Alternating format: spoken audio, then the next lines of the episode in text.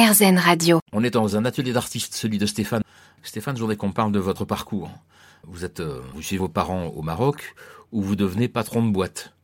Puis on vous retrouve dans les médias de retour en France, où vous avez un petit peu bougé, puis vous devenez patron de votre propre studio, et aujourd'hui donc vous dessinez. C'est votre principale euh, activité, mais c'est pas celle qui vous fait vivre. Voudrais comprendre déjà qu'est-ce qui vous fait quitter un endroit où vous êtes bien, où il fait bon tout le temps, où vous gagnez de l'argent, et où finalement euh, vous êtes connu comme le loulant pour ce que vous êtes. Des raisons qui sont très personnelles et qui sont liées à la vie de, chacun. Euh, c'est un départ euh, qui était risqué à la base de, de, trouver une nouvelle voie professionnelle à, l'étranger, puisque effectivement je vivais autre part.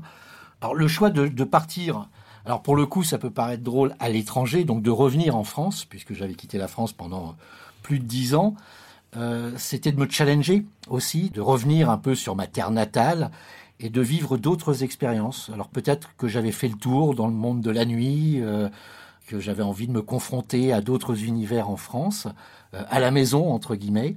Et euh, après euh, les quelques années de radio, euh, il y avait quelque chose qui était enfoui en moi depuis de nombreuses années, c'était de, de dessiner vraiment un peu comme euh, j'en avais envie. Et j'ai eu la chance de pouvoir le faire dans les dernières années. Et quel homme heureux. Qu'est-ce que ça vous a apporté dix ans euh, au Maroc? Beaucoup de choses, une vision de la vie euh, totalement différente. euh, ça m'a enrichi dans le sens où, où j'ai vu d'autres manières de vivre, euh, d'autres philosophies de vie, et on s'aperçoit que on a beaucoup de choses à apprendre des pays entre- étrangers. Qu'est-ce que vous avez appris? Il y a un respect de la famille euh, qui a encore cours dans certains pays euh, et qui n'a plus cours en, en- en Europe du moins. Il y a un respect des anciens dans ces pays-là qu'on n'a peut-être plus en France.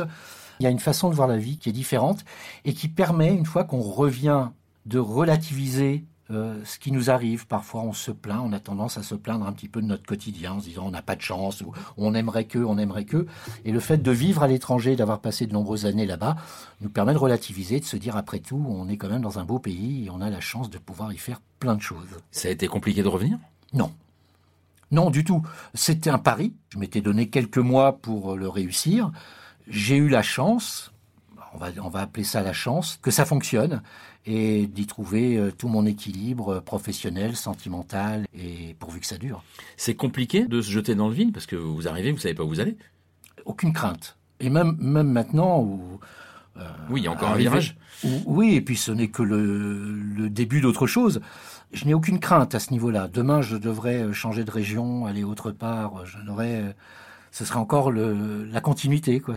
Aucune crainte parce que confiance en vous? Confiance en, en moi, certainement, oui. C'est très prétentieux de le dire, mais surtout confiance en la vie, confiance euh, envers certaines personnes et, et de me dire que où qu'on soit, euh, en fonction de notre personnalité, on croisera euh, des gens sympathiques et on vivra des expériences qui méritent d'être d'être vécues. Donc changer de métier, changer de lieu, je vais le dire comme ça, ne vous affecte pas? Non, non du tout. J'ai j'ai pas d'attache, ni matérielle, ni quoi que ce soit. Alors demain, je pourrais m'arrêter de dessiner pendant 3-4 mois, ça ne me posera pas de problème non plus, mais j'y reviendrai. Quel regard vous portez sur votre euh, trajet professionnel qui est euh, d'une richesse incroyable? J'en suis très heureux. Je ne referai rien autrement si euh, on m'en donnait la possibilité.